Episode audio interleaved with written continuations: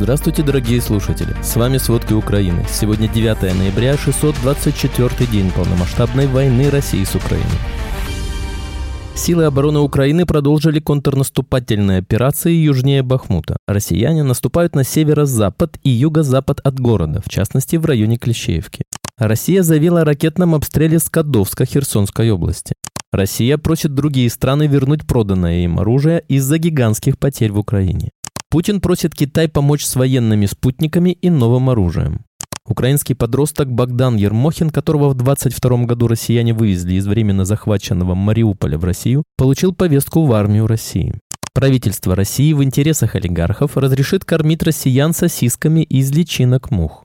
Еда стала главной статьей расходов почти у половины россиян. Обо всем подробнее.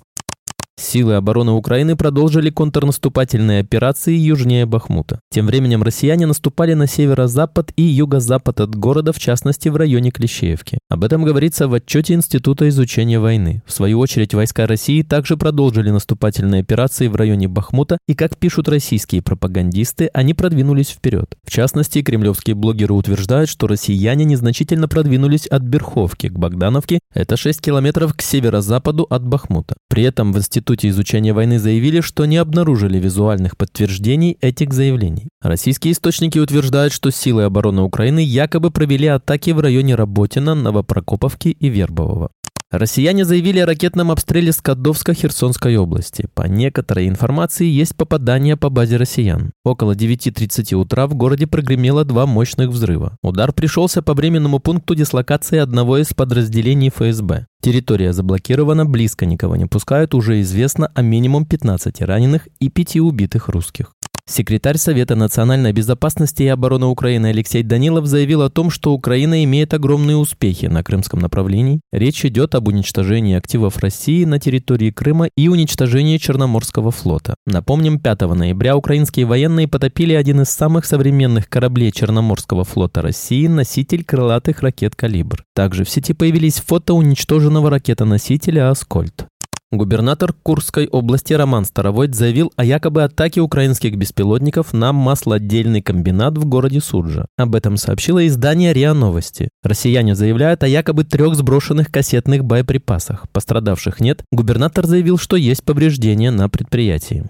Вчера вечером россияне нанесли удар противорадиолокационной ракетой X-31П в направлении одного из портов Одещины и попали в гражданское судно под флагом Либерии. Погиб лоцман, гражданин Украины. Кроме того, работник порта и три члена экипажа, граждане Филиппин, получили ранения, одного из них госпитализировали. Ракета была выпущена из российского самолета тактической авиации в Черном море. Судно на момент попадания заходило в порт. Пораженное судно должно было перевозить железную руду в Китай. Напомним, Россия в одностороннем порядке вышла из Черноморской зерновой инициативы 17 июля, а после этого неоднократно атаковала портовую зерновую инфраструктуру. Позже Украина объявила временные коридоры в Черном море для торговых судов, следующих в и из украинских портов. Новым коридорам удалось экспортировать не только зерно, но и другую продукцию, в том числе металлургическую. Также Украина предусмотрела механизм компенсации для владельцев судов в случае причинения вреда со стороны России. Украина с начала полномасштабного вторжения России понесла по меньшей мере в пять раз меньше потерь военных, чем Россия. Об этом вчера заявил президент Украины Владимир Зеленский. Зеленский подчеркнул, что не может делиться потерями сил обороны, но заверил, что они намного меньше, чем России. В конце лета издание New York Times написало, что суммарные потери России и Украины в войне приближаются к полумиллиону человек. Украинские власти раскритиковали материал иностранного издания, подчеркнув, что во время военного положения данные о количестве погибших и раненых воинов являются государственной тайной, ведь это может помочь России в просчете дальнейших действий. По данным Генерального штаба ВСУ на утро 9 ноября, войска России потеряли в войне против Украины 308 720 человек, среди которых простые солдаты и генералы.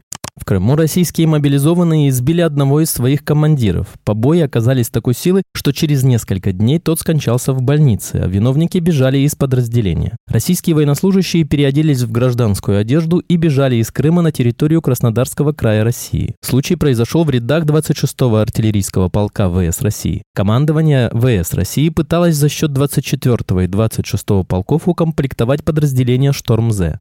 Украинский подросток Богдан Ермохин, которого в 22 году россияне вывезли из временно захваченного Мариуполя в Россию, получил повестку в армию России. Он занимает проукраинскую позицию и хочет вернуться домой, но при прошлой попытке выехать из России его задержали на границе. Через несколько дней парню исполнится 18 лет, и он сам подозревает, что его отправят служить в российскую армию. По данным Радио Свобода, военный комиссариат в Московской области России прислал 17-летнему украинцу повестку с требованием встать на воинский учет. Богдан Ермохин в Украине жил в приемной семье, а с 21 года находился на попечении государства, как студент Мариупольского высшего металлургического профучилища. После оккупации российскими войсками Мариуполя россияне вывезли парня сначала в Донецк, а потом в санаторий Поляны в Подмосковье, который подведомствен Кремлю, и там на него оформила опеку приемная семья. Несовершеннолетнему украинцу оформили российское гражданство, но он сохранил и гражданство Украины. Подросток многократно заявлял, что хочет вернуться на родину.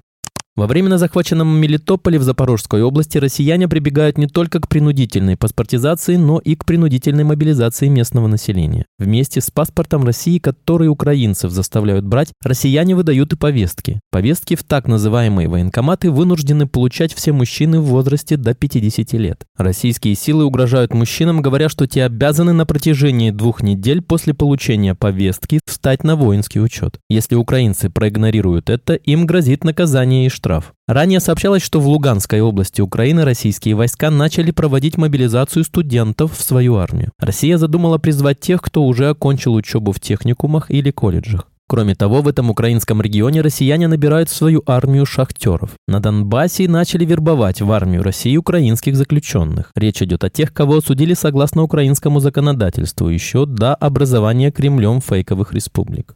Россия пытается вернуть часть оружия, которое она экспортировала в такие страны, как Пакистан, Египет, Беларусь и Бразилия. Об этом пишут Wall Street Journal со ссылкой на источники. В апреле прошлого года делегация российских чиновников, которая посетила Каир, попросила президента Египта Абдель Фатаха Аль-Сиси вернуть более сотни двигателей с российских вертолетов, которые были нужны Москве для войны против Украины. Сиси согласился, и поставки около 150 двигателей, вероятно, начнутся в следующем месяце. В течение года Россия вела переговоры переговоры с официальными лицами из Пакистана, Белоруссии и Бразилии, пытаясь приобрести двигатели для российских ударных и транспортных вертолетов, которые ее войска потеряли в начале войны. Кроме того, из-за войны Россия пожертвовала частью своего прибыльного бизнеса по экспорту вооружений. В частности, оружие, предназначенное для Индии и Армении, сейчас отправляют на линию фронта в Украину.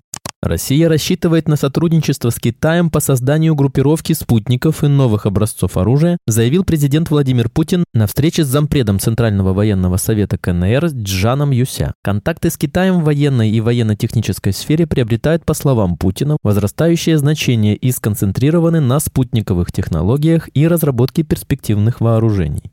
Инициатива вице-премьера Дениса Мантурова, предложившего поработать с ментальностью, чтобы приучить россиян есть личинок мух, получила не только законодательное оформление, но и бенефициаров-миллиардеров. Правительство в октябре закрепило новый порядок разведения мух «Черная львинка». Профессор Ран, заведующий отделением Федерального исследовательского центра животноводства Роман Некрасов, говорит, что принятие правительством постановления долгожданно и востребовано. Оно позволит официально наладить производство и переработку переработку сельскохозяйственными товаропроизводителями продуктов из личинок мух черной львинки. Это открывает возможности производства разнообразных продуктов из насекомых в больших масштабах, что укрепит кормовую базу страны. Бенефициаром биогенезиса является выходец из Черкизова, владелец крупного холдинга по производству индейки Даматы Наум Бабаев. Крупные поставщики продуктов из переработанных насекомых предлагают рынку сделанные из них компоненты для котлет, колбас, сосисок и набор для белковых батончиков, говорит директор консалтинговой компании Юникон Виктор Еременко. Насекомые становятся своеобразным мини-скотом, который можно выращивать для питания человека, напоминает Некрасов из ран.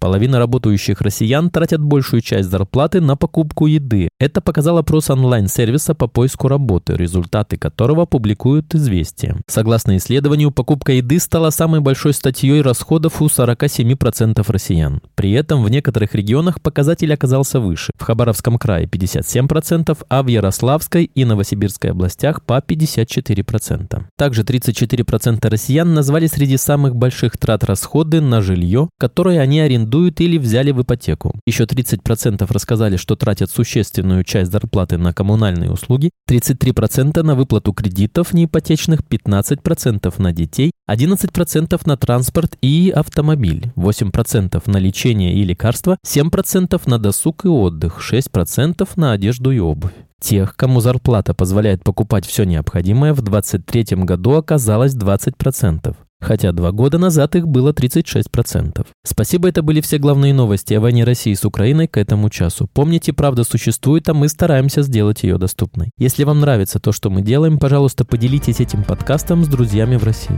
Также, если вы хотели бы помочь нам делать материалы еще более качественными, пожалуйста, оставляйте фидбэк. Это очень важно для нас и для распространения правдивой информации. До встречи.